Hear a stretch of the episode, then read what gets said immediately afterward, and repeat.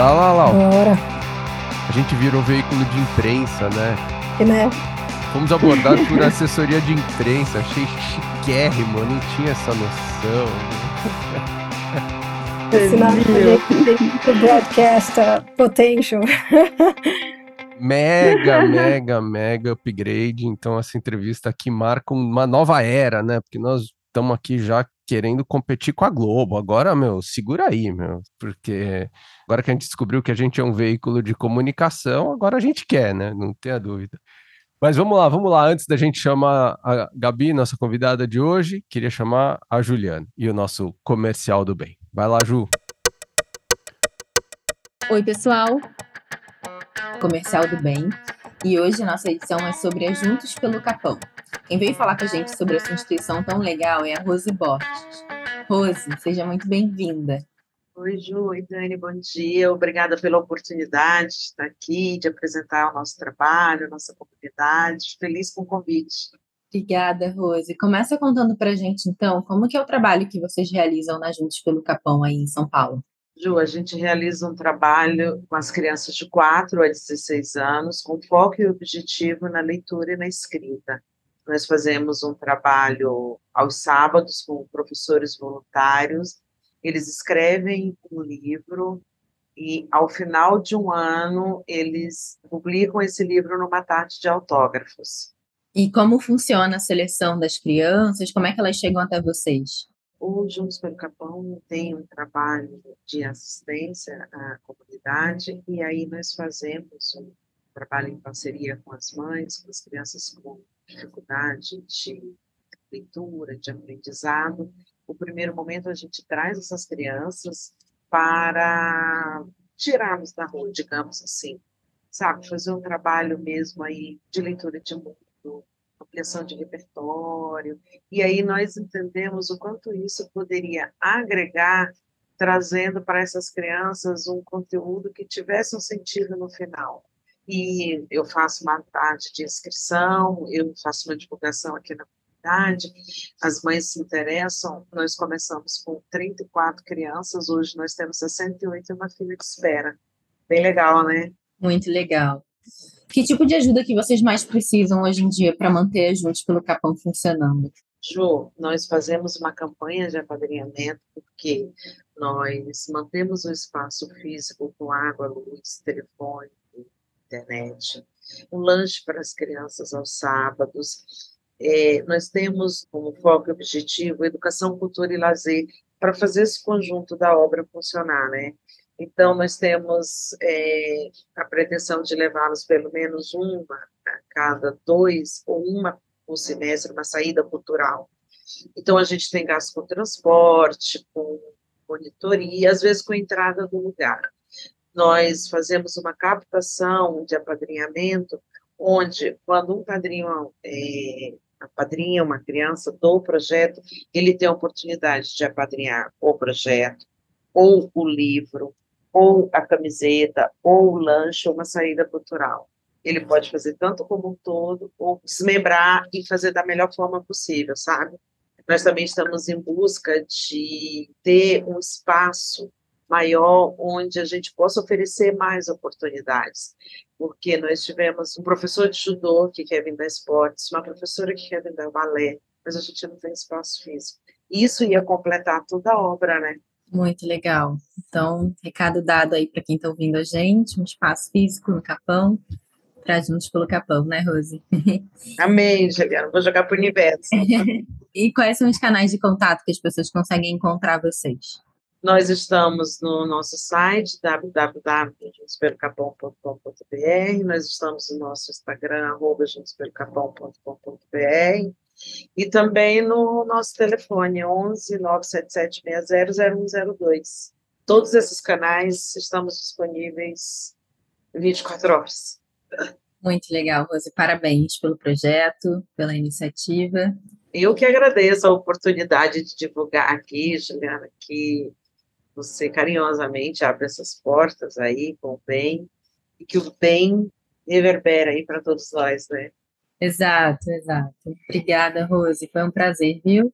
Imagina, o prazer foi meu. Um beijo. Super obrigada mais uma vez. Dani, é com você. Obrigado, Ju. E então, vamos lá, papo hoje, Corporate VC, pauta tá grande, tem bastante assunto aqui, uma das profissionais, acho que com maior experiência no tema nesse país. Então, Gabriela, super obrigado por você estar aqui com a gente. Queria começar, para quem eventualmente não te conhece, né? Queria que você contasse um pouquinho de quem é você, um pouco da tua história, da tua carreira, né? Como é que você começou, como é que você chegou no maravilhoso mundo do Venture Capital. Então, bem-vinda aí ao Astela Playbook. Obrigada, Daniel. Muito obrigada, Laura. Eu sou fã de vocês dois, individualmente, e agradeço aqui o convite. Além de ser fã de vocês dois, eu sou muito fã da Estela, do podcast, ouvinte assíduo. Acho que já ouvi, se eu não ouvi 100%, ouvi 99% dos podcasts de vocês. Bom, quem eu sou? É, eu nasci no Rio Grande do Norte, filha de filipinos, que veio para o Brasil a ganhar a vida, né? Morei, nasci lá, mas me considero baiana, porque eu vivi a vida inteira em Salvador. Lá eu fiquei até concluir a faculdade, eu fiz, eu estudei duas faculdades, fiz a Direito e a Administração, e também sempre trabalhei desde cedo, desde 17 anos. Minha trajetória lá não foi linear, primeiro trabalhei no Ministério Público Federal, na Advocacia Geral da União, trabalhei no Tribunal, no TSE, mas eu queria testar a iniciativa privada. Em Salvador não tinha tantas oportunidades de crescimento, não tinha tantas empresas. Então foi natural eu vir para São Paulo. Então, em São Paulo, depois que eu formei, fiz o AB, passei no trainee e vim. Foi meu primeiro emprego depois de formada, na Votorantim. E a minha primeira experiência foi em planejamento tributário e societário, com reorganizações de companhias. Não sei se vocês são tributaristas, mas lá eu tive a oportunidade de coordenar políticas de preços de transferência, entender o negócio, a operação, visitar planta de aço, suco de laranja, cimento, porto, porque acho que é importante, né, quando você entende tributação em societário, entender o negócio. Eu sempre gostei muito de negócio. E nesse processo, entendendo aqui a, a companhia, eu vi que a Votorantim já tinha tido no passado um braço de capital de risco, é a Votorantim Novos Negócios. Quando eu cheguei não existia mais, mas era um veículo que, à época, há vários anos atrás, fazia operações de risco não relacionadas ao core business da companhia. E fez até operações muito bem sucedidas, como, por exemplo, a Activity. Comprou a Activity, vendeu a Activity, fez o IPO. Então, foi daí que eu comecei a me interessar pelo assunto. Por inovação, gestão de portfólio, capital de risco. Não estava nessa área, mas acabou que as minhas experiências em societário, contrato, tributário, financeiro, é, me ajudaram a, a mudar. Então, fiz um shift de carreira, tirei uma licença pela empresa, a empresa acabou me mandando para estudar fora. Vai, né? Já que você quer mudar de área, então vamos estudar, vai estudar, se vira. Fiquei na, no Vale do Silício, meu marido também foi, foi fazer seu MBA, e lá eu comecei a empreender. Então, lá na, na visitar a planta de kombucha, não sei se vocês conhecem, mas eu adoro comida saudável. E eu comecei a empreender nessa licença de dois anos que eu combinei com a Votorantim na época. Abri meu negócio, abri minha fábrica, abri meu restaurante. Eu tenho um restaurante em Salvador e tenho aqui em São Paulo uma participação também, uma fábricazinha. Mas foi lá, no Vale do Silício, numa, numa aula, é, no Whole Foods, eu comecei a pensar em empreender na prática. E aí foi todo o roteirinho que a gente conhece, né? Abrir, um, testar o produto, falar com o empreendedor, falar com o cliente, entender de pesquisa e desenvolvimento, entender de tributação. Acho que a parte de, do empreendedor tem que ser prático, né? Então, até para entender os empreendedores hoje, acho que essa vivência é, foi e é muito rica. Então, depois dessa licença, eu também fiquei um tempo na 99, fiz um estágio lá de summer, né, de mestrado, e trabalhei na época com os empreendedores que hoje estão na Alice, o Matheus, foi ótimo, porque na época eles estavam fazendo pop. Então, de novo, participei de toda a parte regulatória, mudança, novo produto, fiquei nesse squad e foi importante passar e viver uma empresa que estava em crescimento. Foi antes da venda da Didi. E depois, por fim, voltei para a Votorantim. Os dois anos acabaram, cumpri o combinado, voltei a estruturar a área de inovação e novos negócios que não existia. Então, foi me dado um papel em branco. É isso que você quer fazer. A gente já deu a oportunidade. Eu falei, é isso. Deixa comigo que eu monto. Eu monto a área, o que a gente tem que fazer, nossos desafios, o time. E, obviamente, dentro dessa jornada, eu tive gestores e mentores maravilhosos que me incentivaram a tanto estudar fora, quanto também confiaram que eu poderia desenvolver uma área do zero. E aí eu desenvolvi. Então, começamos com inovação aberta, programa de ideias, aculturamento, fazer projetos com startups. Isso alguns anos atrás, né? A empresa que era grande não fazia tantos negócios com startups, e acho que é uma realidade que ainda existe, né? Principalmente empresas menores, mais seed. E fiquei nesse tempo estruturando, acabamos também estruturando o que seria o projeto do CDC. E quando eu estava lá, eu recebi o convite do Felipe, da CSN, para fazer o CDC deles na verdade, o fundar o, o CVC de novo. Acho que é um pouco que nem a gente é investidor, mas acaba sendo empreendedor também. Tive que fazer meu fundraising interno, tive que desenvolver as teses de investimento, tive que entender quais eram as nossas alavancas de valor, tanto para os fundadores quanto para a empresa, porque a gente está ali no meio, né? A gente é empresa e a gente é investidor. Como é que a gente consegue unir o melhor dos mundos e também né, as dores, os desafios dos dois mundos para a gente ser mais assertivo e fazer com que o programa, o CVC, não seja um, então uma parte de uma estratégia de inovação, que seja, na verdade, que seja um, um radar, que seja um elemento para que a gente possa inovar, obviamente, acessar novos mercados, acessar possibilidades ou empresas, novas tecnologias que a gente possa desenvolver negócios e nos antecipar. E foi assim que a gente começou lá na CSN, Fiz diversos investimentos lá, muito mais focados em deep tech e clean tech. E por ser uma indústria, né, tive muitas oportunidades fora do Brasil. Agora que a gente está vendo mais e mais investimentos nesses setores, mas na época, é, alguns anos atrás, não tinha tanto, até porque é o track menos viable, é, porque exige R&D, exige CAPEX, exige desenvolvimento, exige muita, acho que né, ainda tem um ambiente muito incerto. Muitos empreendedores estão nos centros de pesquisa e não necessariamente são os empreendedores que a gente conhece, que estão tomados a acessar o mercado de capitais, VC, porque é um negócio, um business meio diferente. Então, onde que a gente poderia acessar essas tecnologias? A gente foi, desenvolveu e acessamos, fizemos vários, vários deals com bastante impacto. Então, investimos, por exemplo, em hidrogênio verde, em grafeno, e à medida que a gente ia investindo, a gente vai trazendo aplicações para a indústria. Então, grafeno, por conta do investimento, a gente desenvolveu um centro de desenvolvimento em grafeno para desenvolver produtos de aço com grafeno. É um novo produto, está em pesquisa.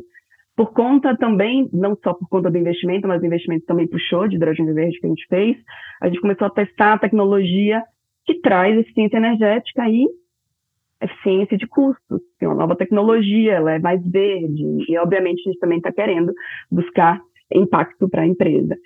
Então, fiquei algum tempo na CSN e, nesse período, comecei a me envolver na Associação Brasileira de Venture Capital, que hoje eu sou coordenadora do Comitê de CVC, e lá a gente representa dezenas de CVCs brasileiros com o objetivo de fomentar boas práticas, advocacy, networking e amadurecer a indústria, né? Que acho que é um dado. Que os programas de CVC, os braços de CVC no Brasil, eles duram quatro anos. Como é que a gente mata isso? Na verdade, como é que a gente consegue ter o fundo? É, que tem os seus prazos, tem os seus tempos. Então, isso passa também por um amadurecimento da indústria, e esse é o papel que a gente vem, fez, vem fazendo na, pela BVK. E por fim, para finalizar a minha longa história, eu assumi a Waira e o Vivo Ventures no ano passado. A Waira já atua no Brasil há mais de 10 anos, mundialmente já fez mais de mil investimentos, então já, já tinha um braço mais consolidado, tem uma carteira de, a gente tem hoje no total 30 investimentos no nosso portfólio, e também assumiu o que foi criado no ano passado, que foi o Vivo Ventures, que é um FIP, um FIP para fazer investimentos em empresas pouco mais maduras. Então, a Waira continua com o seu posicionamento, né, mais early stage, e o Vivo Ventures complementa a nossa plataforma de investimento. E estou aqui desde então, um ano de Waira e Vivo Ventures. E também, eh, complementando a parte pessoal, sou casada, tenho um filho e tem dois anos e meio, Martim. Que legal. Nossa, não pode perguntar a idade, mas você viveu oito vidas até chegar aqui. Impressionante. A gente vai fazendo e aprendendo. É, total. Gabi, conta um pouco para a gente, um pouquinho mais, assim, para quem não conhece, o que, que é a Waira e a Vivo, mais da tese de vocês. É, você falou um pouco das diferenças né, de, de estágio e tal, mas o que, que o que, que o CVC representa para a Vivo, para a estratégia da Vivo e tal? Eu vou dar um passo anterior e explicar um pouco sobre a estratégia da Vivo. E aí eu conecto com a Waira e Vivo Ventures, tá? Então, a Vivo hoje ela tem mais de 112 milhões de acessos. E o nosso propósito é digitalizar para aproximar. A empresa já é um hub digital, é conectividade. Então, o nosso propósito é facilitar o acesso dos clientes a diversos serviços, como entretenimento, esporte, segurança, finanças, saúde e educação. E aí, dentro dessa estratégia digital, que é importante, por, acho que está explicando, né, fazendo a conexão com o CVC e a perenidade do CVC, é importante entender e estar dentro da estratégia da companhia, a Vivo busca ampliar a autonomia, personalização, escolha em tempo real de seus clientes. O que, que a gente pode fazer mais? Né? O que a gente pode usar do que a gente já tem hoje, que é essa base de clientes e a infraestrutura, para que a gente consiga continuar sendo muito parte da vida digital dos nossos clientes. E, claro, aumentando receitas, né? Então, com tudo isso em mente, a gente se insere dentro da estratégia da Vivo. A Waira é o nosso CDC Early Stage, é uma iniciativa global que hoje está presente em nove países. Então, na Espanha, no Reino Unido, na Alemanha, na Colômbia, Argentina, México, Chile, Peru e Brasil, que são os países onde a Telefônica, né, que é a nossa mãe, tem operações, então Movistar, O2 e Vivo. Então são essas, essas operadoras. E aqui a UAR atua desde 2012. Investimos em mais de 80 empresas e nosso ticket é de até 2 milhões de reais, estágio inicial, CID. Preferencialmente negócios que a gente consiga é, linkar a essa estratégia dentro de um horizonte de um, dois ou três, né? Dentro da matriz teórica dos horizontes de inovação a gente aplica na prática. Então, atualmente, o nosso portfólio da Waira tem 27 empresas ativas, que juntas têm mais de 2 bi de valor. E é importante mencionar que 50% delas hoje realizam algum negócio com a Vivo. Mesmo que no, no passado não era foco, ou no passado a gente fez investimentos que a gente não conseguia conectar, por vários fatores, a gente vê que a gente está no caminho correto. Tem empresas que a gente fez, por exemplo, investimento há cinco anos atrás, a empresa Vivo não estava madura para receber ou testar essa tecnologia, hoje está. Assim a gente vai montando o portfólio. Então, como é que a gente se antecipa também para investir em negócios que a Vivo quer estar preparada daqui a cinco anos?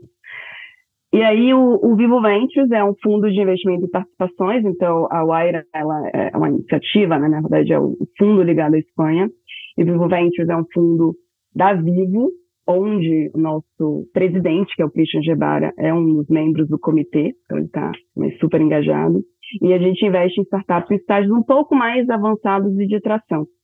O fundo tem 320 milhões de reais para investir nos próximos três anos, e fizemos três investimentos no, último ano, né? Clave, a Clube e recentemente a DGB.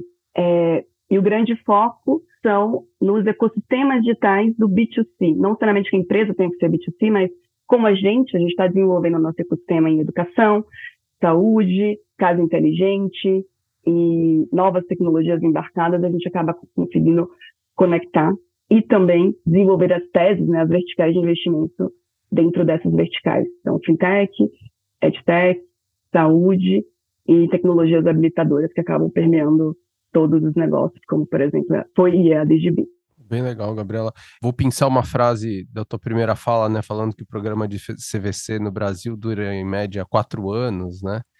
É, acho que você viveu já a estruturação de dois eh, ou três, né? Que eu vivo Ventures a parte praticamente do zero, né? Apesar de ter um, obviamente, todo o conhecimento adquirido aí com a estrutura da Wire esse tempo todo, mas conta para quem está ouvindo a gente quais são os pontos críticos que você enxerga na hora de uma empresa desenvolver? Ela tomou a decisão de montar um programa de CVC. Né? Quais são os pontos críticos? Eu sei que tomar a decisão também é complexo, né? mas queria partir aí para a gente dizer, decisão tomada, é a melhor opção?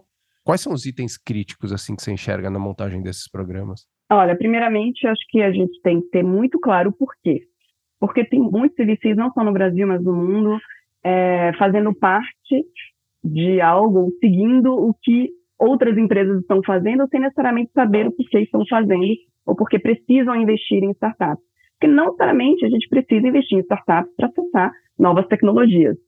E investimento em startups é uma, uma das formas de engajamento e, com startups, mas também tem um grande foco de ter o retorno e acessar, acessar novas tecnologias. Então, o que eu diria? Primeiro, um, ter muito claro o porquê está fazendo isso, qual é a estratégia, como se linka.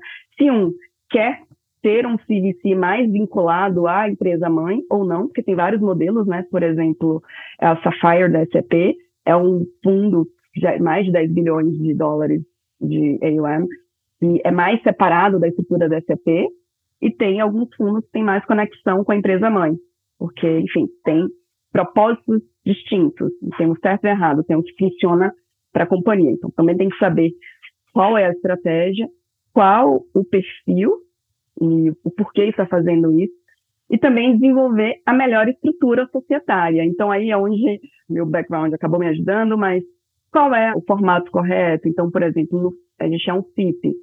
Por sermos um CIP, a gente tem uma governança, a gente já tem, já tem o nosso regulamento, é, e a gente fez de uma forma que acho que isso também nos protege, né? O formato societário, tributário, é muito importante também entender a melhor estrutura e o mais importante, ter as pessoas corretas. Então, ter um perfil que é um perfil de investidor e um perfil também de negócio, porque como a gente avalia, é, como ter, tem time, quais são as verticais. Então, acho que subindo a dica, ou na verdade o que seria importante, são duas alavancas. Na parte mais estratégia, definir é, o, o, o, o porquê está fazendo com a estratégia, o foco. E na parte tática operacional, como é importante como.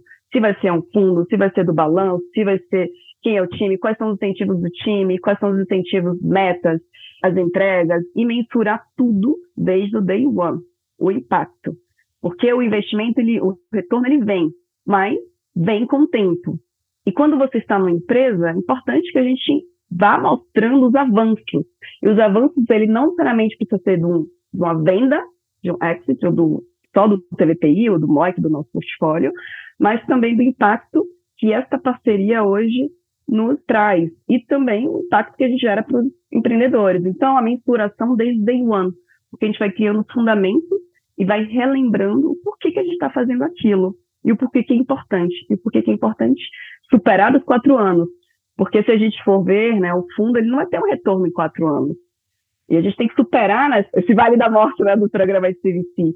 Então, como a gente faz isso? Sempre mantendo a clareza no melhor formato, no formato que funcione para a empresa e que gere impacto de verdade. Como a gente mede impacto? Depende, obviamente, de cada CVC, mas a gente mede impacto de forma muito tangível, que são os TVPI, mas também, obviamente, os negócios gerados, as receitas originadas, a eficiência trazida em termos de produtividade, que é uma métrica muito fácil de medir, a questão de custo e por conta né, desses desenvolvimentos de negócio. Então, é importante também sempre medir, sempre alinhar expectativas e mostrar a importância para que a gente supere. Uma vez superado esses quatro anos, é mais fácil a gente fundamentar e continuar mostrando o impacto, porque a gente vai, por exemplo, na Waira, a gente já superou, né? a gente já teve um ciclo de 12 anos. Já passamos por essa etapa, a gente já se reinventou, já tivemos exits, já tivemos write-offs, e o apetite a risco só aumentou. Mas foi muito importante nossa estratégia sempre mostrar o impacto, e não somente a gente sabia medir tudo, mas trazer métodos e, claro, é, trazer as pessoas que tenham os perfis corretos, que eu acho que difere um pouco do puro profissional de VC. Acho que é um profissional que tem as capacidades, sim, de VC, é importante que tenham, mas também tem que ter um, um outro lado de empresa grande, no nosso caso. Enfim, Acho que esse é hoje um dos desafios, ter a, as pessoas corretas. Conta um pouco mais sobre essa questão da diferença, não só da diferença do profissional, mas como que vocês é, entendem o papel do CVC, né, em função da inovação ser permeada pela empresa grande, e como que acontece mais no longo prazo o relacionamento no sentido de que eventualmente uma destas empresas pode se tornar tão relevante para a telefônica estrategicamente a ponto de fazer sentido, né, ou ter uma participação maior ou não. Como que vocês vão construindo os diversos cenários? Ótima pergunta. Então, é sobre as parcerias, né? Então a gente investe, então na Waira é um perfil mais seed e a gente precisa atuar bem fortemente no desenvolvimento de negócios junto com as startups. Então, eu vou dar uns exemplos práticos que acaba tangibilizando, é um complemento à sua pergunta. Na Wire, a gente, 50% do portfólio faz negócio, né? Não necessariamente, como eu falei, a gente tinha a clareza há cinco anos atrás, mas a gente tinha investido porque a gente tinha entendido que era um, um mercado endereçável grande, por exemplo, uma empresa que nem a Monkey, que a gente é investidora, ou Docket, que a gente também foi, Guppy. A gente fez uma análise se seria um bom investimento standalone, e à medida que a gente vai fazendo, faz a análise, a gente já vai capturando as possibilidades de sinergia. E as sinergias elas podem ser tratadas de algumas formas. Um, esse investimento ele é bom standalone, né? Ele vai nos trazer retorno financeiro ótimo. Tá ali dentro, mesmo processo de avaliação dos VCs. Bom, passou.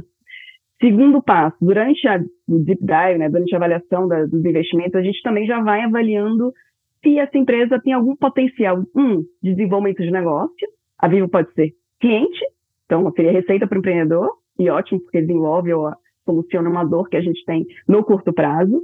Essa é uma forma de engajamento. Mas o que a gente mais busca é o engajamento que pode desenvolver novas receitas. Então, exemplo, a gente investiu agora na Clube. A Clube é uma empresa, uma startup de consórcio digital.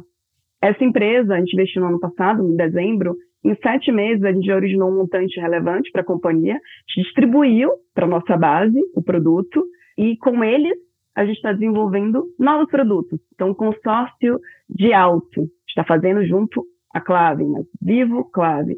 Consórcio de eletrônicos, Vivo e Clube. Então, a gente já vai capturando dentro da análise de investimento no Memo quais são as sinergias.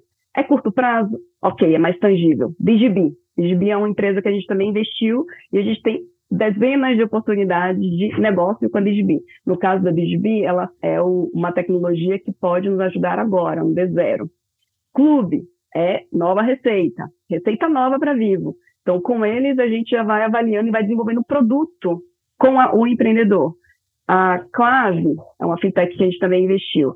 Está nos ajudando dentro de uma vertical nova que a gente tem, que é o Vivo Fintech, Vivo Money, né? A gente tem mais de agora a gente tem um, uma carteira de crédito, a gente oferece crédito para nossa base, que é uma base recorrente, é uma base que a gente já conhece o perfil dos clientes, se paga, se não paga, a Vivo no caso. Então a gente está, junto com a Clave, desenvolvendo um produto que vai nos ajudar nessas novas verticais.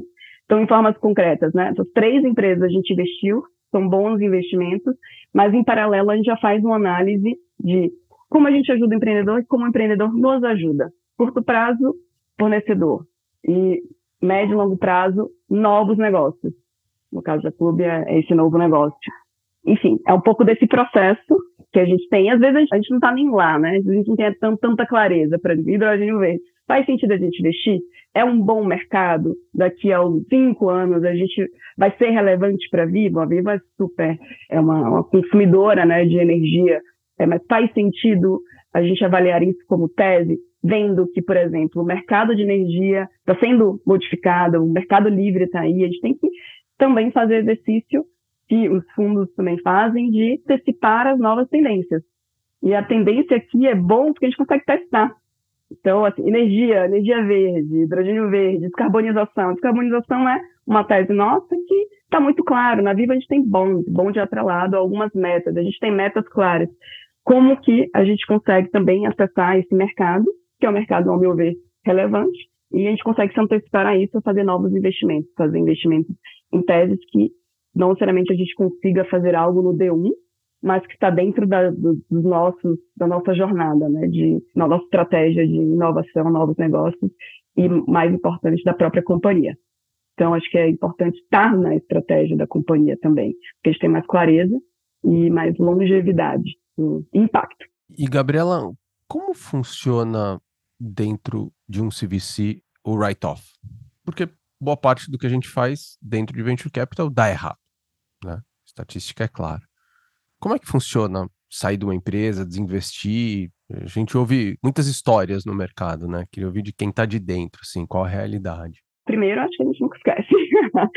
Mas é, o primeiro acaba, claro, é a empresa e o CVC faz parte, a gente sabe que faz parte do jogo, e a gente tem que sempre alinhar as expectativas. Vai acontecer. Então, com isso em mente, que vai acontecer, que a gente não vai acertar em todas, e faz parte, estatisticamente comprovado, é, vamos nos preparar. A gente já teve dezenas de write-offs dentro dos 12 anos, né? Como eu falei, foram mil investimentos, 550 startups estão ativas, a gente já teve mais de 200 exits e dezenas de write-offs. No nosso caso, como a gente já teve, é, a gente sabe que faz parte. Então, dentro do nosso portfólio, a gente tem um portfólio de 30 empresas, teve um retorno acima, a gente não divulga, mas teve um retorno acima dos top tiers, do top do quartil combinado, né? Então, a gente mensura e a gente vê, olha, a gente realmente tem um retorno combinado que supera os retornos de VC e os write-offs fazem parte. Então, é difícil, mas faz parte, faz parte do jogo. A gente quer sempre acertar, mas a gente não acerta em todas e o jogo continua. Tem que ter apetite a risco. Senão, nem começa o CVC. Mas nem todo CVC pensa assim, né? A gente vê muitos CVCs que ficam segurando a empresa e viram um zumbi, né, no portfólio. Você enxerga isso no mercado ou é lenda? Bom, eu enxergo sim, não é lenda. Do nosso caso, a gente faz uma gestão de portfólio ativa, né? Então, a gente acompanha o empreendedor, a gente recebe as informações, a gente monitora e ajuda sempre no que for possível. Então, a gente sabe, a gente está preparado. Quando o write-off vai acontecer, a gente já sabe. Claro que se a gente conseguir se antecipar e ajudar o empreendedor a vender a startup ou vender a nossa posição, é o melhor dos mundos. A gente se antecipa, vai monitorando o portfólio, como vocês também monitoram, não fazem a gestão. O portfólio, a gente tem a nossa própria metodologia de rating, de avaliação dos ativos. Então, a gente antecipa, a gente tenta antecipar e a gente tenta vender a nossa participação quando der. É o ajudar o empreendedor com o que ele precisa, né? Então, isso é hoje o Ivo Ventures. Mercado, como muitos, é um dado, tá? A gente fez um estudo de CVC no ano passado e a gente vai fazer esse ano também, que a gente está montando os dados do setor. Como vocês sabem, o mercado privado, né? Private Equity tem mais dados, em si tem um pouco mais de dados, mas CVC a gente não tem, não tem tantos dados gente tem alguns estudos globais, enfim, a gente divulgou a pesquisa da BVCAP, junto com a Fundação Cabral, com o DCVI, trazendo métodos, mas o mais importante, a gente precisa mensurar, a gente precisa ter dados para a gente saber o comportamento do CVC. É, resposta longa, né? A maioria dos CVCs, como eu falei, tem, no Brasil, foram criados nos últimos quatro anos. Então, hoje a gente tem cerca, eu posso estar errado aqui, mas o que eu mapeei, cerca de 84 CVCs brasileiros. E a maior parte delas, desses CVCs, foram criados nos últimos quatro anos esses serviços ainda não passaram pelos quatro anos. Estão na fase de investimento ainda, né? Estão na fase de investimento, então vão passar pelos write-offs. Então, por isso que acho que é importante ter, e a Laura faz esse papel, você também, Daniel, e assim, os VCs fazem esse papel conosco, né, com os heads de CVCs no Brasil, de trazer métodos e trazer dados e, e ensinar, sempre trocando melhores práticas, que faz parte do jogo. Esteja preparado, que isso vai acontecer. Isso vai acontecer. Na maioria desses CVCs que foram criados nos últimos quatro anos, eles ainda não passaram por essa fase. Ou ainda não tiveram seus primeiros write-offs. É, e isso, sim, acho que faz parte né, do amadurecimento do setor e da, a BVCAP faz um papel muito importante, o comitê de CVC também, de preparar a empresa e os seus programas, os seus CVCs, os seus fundos, para esse momento que vai acontecer. Então, eu não tenho tantos dados de como individualmente os CVCs têm feito, mas a gente tem sim compartilhado práticas que vocês acompanham os VCs, que nós também fazemos. A gente teve, a gente compartilhou a metodologia que a gente utiliza aqui com os outros VCs, que os CVCs que estão começando, tentando, acho que é, é formar né, essa geração de profissionais, porque é um profissional muito específico, não tem tantos no mercado. Então faz parte, acho que faz parte a gente tem que tentar educar ou mostrar como é que funciona e trazer dados, trazer os VCs, trazer os, os benchmarks globais para se antecipar aos write-offs, porque isso vai acontecer. E isso não pode ser o causador de uma finalização de um, de um fundo. Então, tem que ter apetite. O apetite a risco ele é construído à medida que a gente vai né, é, acessando e desenvolvendo os nossos programas. Podemos mudar um pouco para falar um pouco de tendência, de futuro, que eu estou super curiosa. Que a gente está num, num momento quase que de inflexão, né? O mundo está se preparando para receber uma quantidade de processamento e de transmissão de dados gigantesco com AI. E tem as redes 5G, né, que também estão vindo. O que mais que vocês estão enxergando? Como que é a visão de vocês e como que tudo isso se se traduz no que vocês estão buscando, nas oportunidades e tudo mais? É ótimo. Assim, dentro das nossas verticais, a gente sempre estuda o setor e as tendências e os impactos dessas novas tecnologias, AI é uma delas, né? A gente, inclusive, tem uma, própria, uma área para AI na Vivo.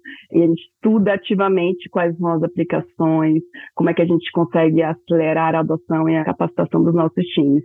Dentro, por exemplo, aí eu vou te falar de tendências, mas dentro dos pilares de AI, a gente desenvolveu algumas frentes para a gente acompanhar os, as aplicações as tendências, acompanhar e ir testando, que é importante que a gente teste. A gente já tem um ativo enorme, né, que são os nossos dados. Um dos maiores data lakers, se não for o maior, um dos maiores do Brasil, é da Vivo.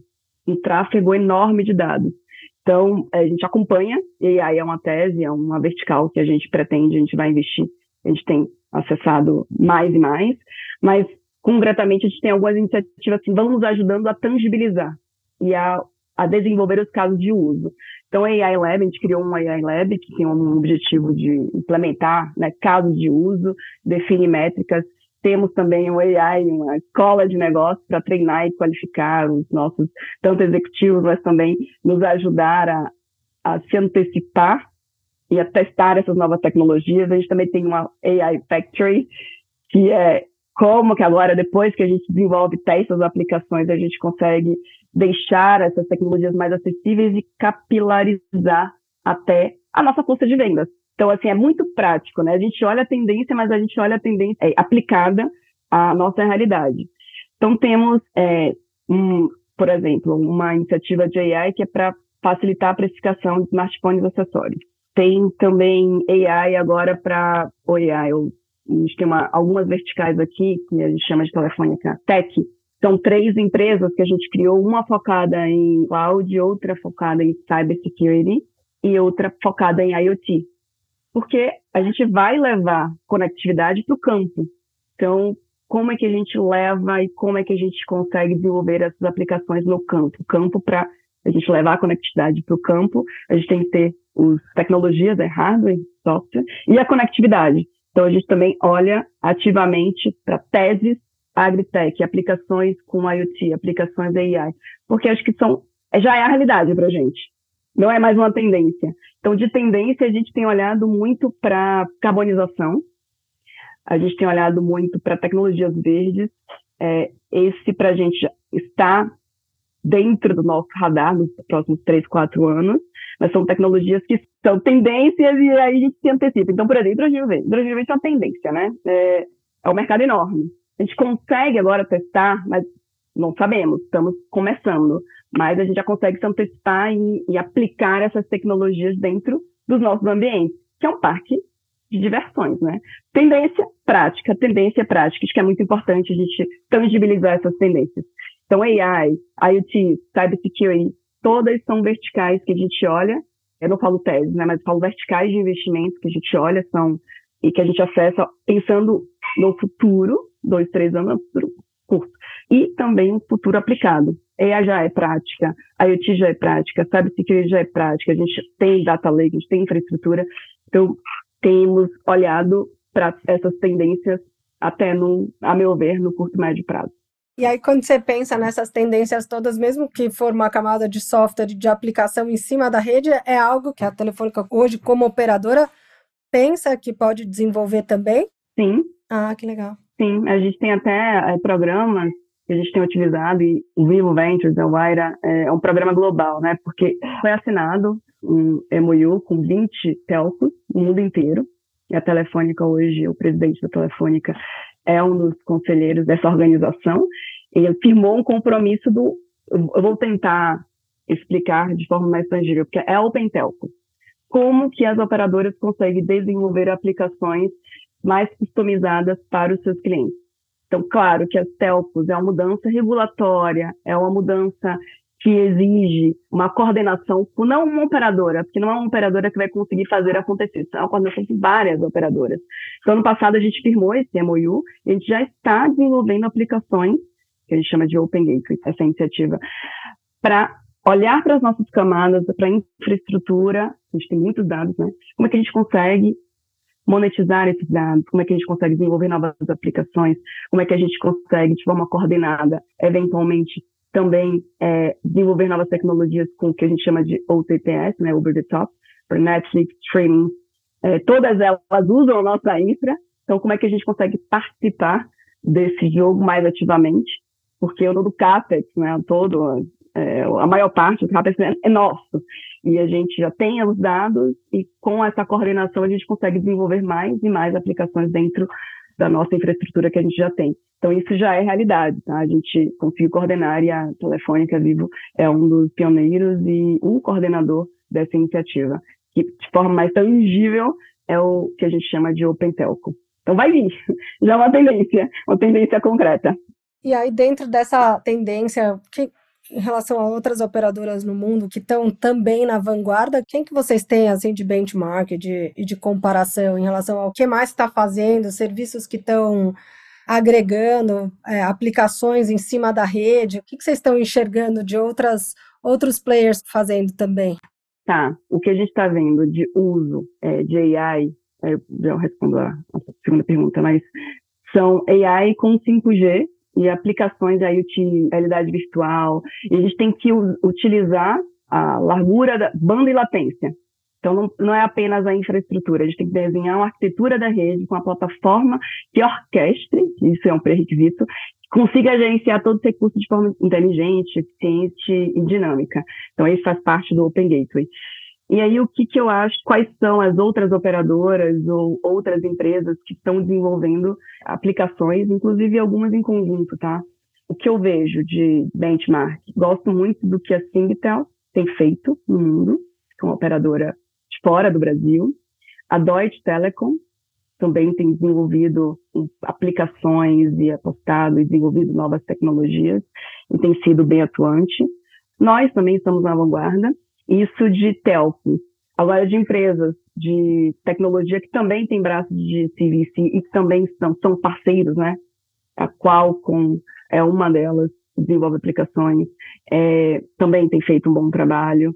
A gente também tem discutido muita coisa com empresas de games, então Nintendo, com casos, com bancos, então também de monetização. A gente tem Case e a empresa que tem feito um trabalho coordenado conosco o Decoval, próprio Zoom.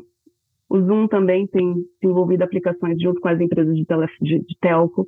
Então, são empresas de tecnologia, são empresas de telco, empresas que são mais nativas digitais, né, como o Zoom, e empresas que estão passando por essas transformações que faz parte do processo, como uma telefone que tem 100 anos e uma Deutsche Telekom, que AT&T e Verizon, que são hoje né, os, os principais operadoras né, do mundo em termos de receita.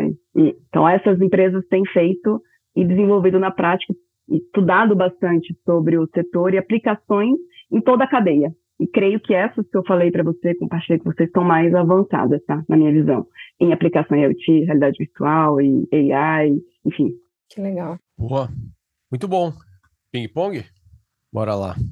Gabi, o que você está lendo? Eu estou lendo, eu estou numa fase de filosofia, estou lendo A Brevidade da Vida do Seneca, não sei se vocês conhecem. Muito bom. É muito bom. O livro ele fala sobre aprendizagem, amizade, livros e morte. Acabei de finalizar o livro. Ele fala que a vida ela tem o tempo necessário. A gente acha que a vida é longa ou é curta. Na verdade, a vida tem o seu tempo necessário. É o tempo necessário como a gente utiliza e como as nossas atitudes fazem com que a gente aproveite a vida da melhor forma. Então, estou numa fase estoica. Boa. Quem te influenciou? Minha mãe. Minha mãe é uma guerreira, né? Dona de casa, não estudou, ela fez até a oitava série e ela me inspirou a ser muito curiosa academicamente, porque ela não teve essa oportunidade, mas ela conseguiu prover essa oportunidade aos quatro filhos e educou os quatro filhos. A gente fez faculdade, né? Coisa que ela não conseguiu fazer e ela cuidou sozinha dos quatro filhos. Meu pai via viajando ela minha. Depois que eu virei mãe, eu só coloquei ela em outro patamar. Como que ela conseguiu? Consegue, né? Conseguiu com muita maestria imprimindo os valores de educação na família. Um ritual do teu cotidiano que você não abre mão? Colocar meu filho para dormir. Né? O mundo pode estar explodindo, eu boto ele para dormir. Não abro mão. Bom, essa aqui eu acho que eu sei que você vai falar, né? Mas uma ferramenta indispensável de trabalho. celular e dados, na brincadeira, e Airtable, dados, né? Acho que o celular é um habilitador, é um canal, mas a gente também tem que ter a nossa ferramenta de dados. E no nosso caso, a gente usa todos os dias o Airtable, como CRM, como dados, gestão de portfólio, tudo, tudo dentro do Airtable. Não pode faltar. Pô, que legal. Gabi, você deve ter uma frase, o teu mantra, uma frase que você recebeu de alguém, ou que você desenvolveu ela você mesma, né? E que você deve estar repetindo e passando para frente toda hora. Que frase é essa? A virtude é suficiente para a felicidade.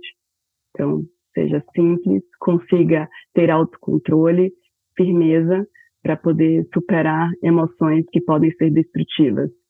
E cuidado com o ego, sempre. Não deixe com que as externalidades atinjam quem você é. Quem você é, e isso é mais do que suficiente. Então, acho que é uma frase que eu tento viver ela, viver ela e passar. Que lindo! Foi uma das mais impactantes essa, hein? É, muito legal. Pô, total, né? Vai virar o título do podcast. É, muito legal. Viver, né? Acho que tem uma atitude positiva, seja simples, para de culpar terceiros. É você. Você é você e você é responsável por suas ações. E é dessa sua forma que, pelo menos, eu tento imprimir isso e cultivar isso na prática. E, claro, sempre melhorando, né? Acho que a gente sempre quer melhorar, mas a gente tenta se melhorar e não melhorar dos outros, porque a gente não tem poder sobre os outros, mas a gente tem o poder em nós, né? A gente consegue nos mudar e crescer, mas com os outros não. Aí a gente tira a expectativa, a gente controla as emoções, enfim, essa é essa frase que eu gosto. Muito bom, muito bom, animal. Estamos aí. Então, Feito mais um episódio gravado aqui do Astela Playbook. Gabi, muito obrigado pelo teu tempo, muito obrigado pela frase, muito obrigado por ter compartilhado tanto aqui. Obrigado a vocês, muito obrigada. Sou super fã e é uma realização pessoal fazer parte desse podcast. Acho que várias pessoas já falaram isso nos seus podcasts, então vocês já escutaram bastante, mas é verdade, tá? Acho o que vocês estão fazendo é sensacional, vocês estão distribuindo informação e acho que com informação que a gente consegue educar mais o setor e fazer parte dele. Então, muito obrigada mesmo pela oportunidade. É um sonho, olha, check da minha listinha é, participar do podcast de vocês. Obrigada mesmo. Pô, que legal, obrigado. Obrigado demais. A gente fica até lisonjeado. E é isso. E Laura, acabando qualquer coisa, eu quero te falar contigo. Então, vamos falar. É, tirar o recording. Pronto. Então tá bom, vou tirar o recording aqui. E com isso, a gente encerra mais um Astela Playbook. Obrigado a todo mundo que está ouvindo a gente aqui. E até a próxima.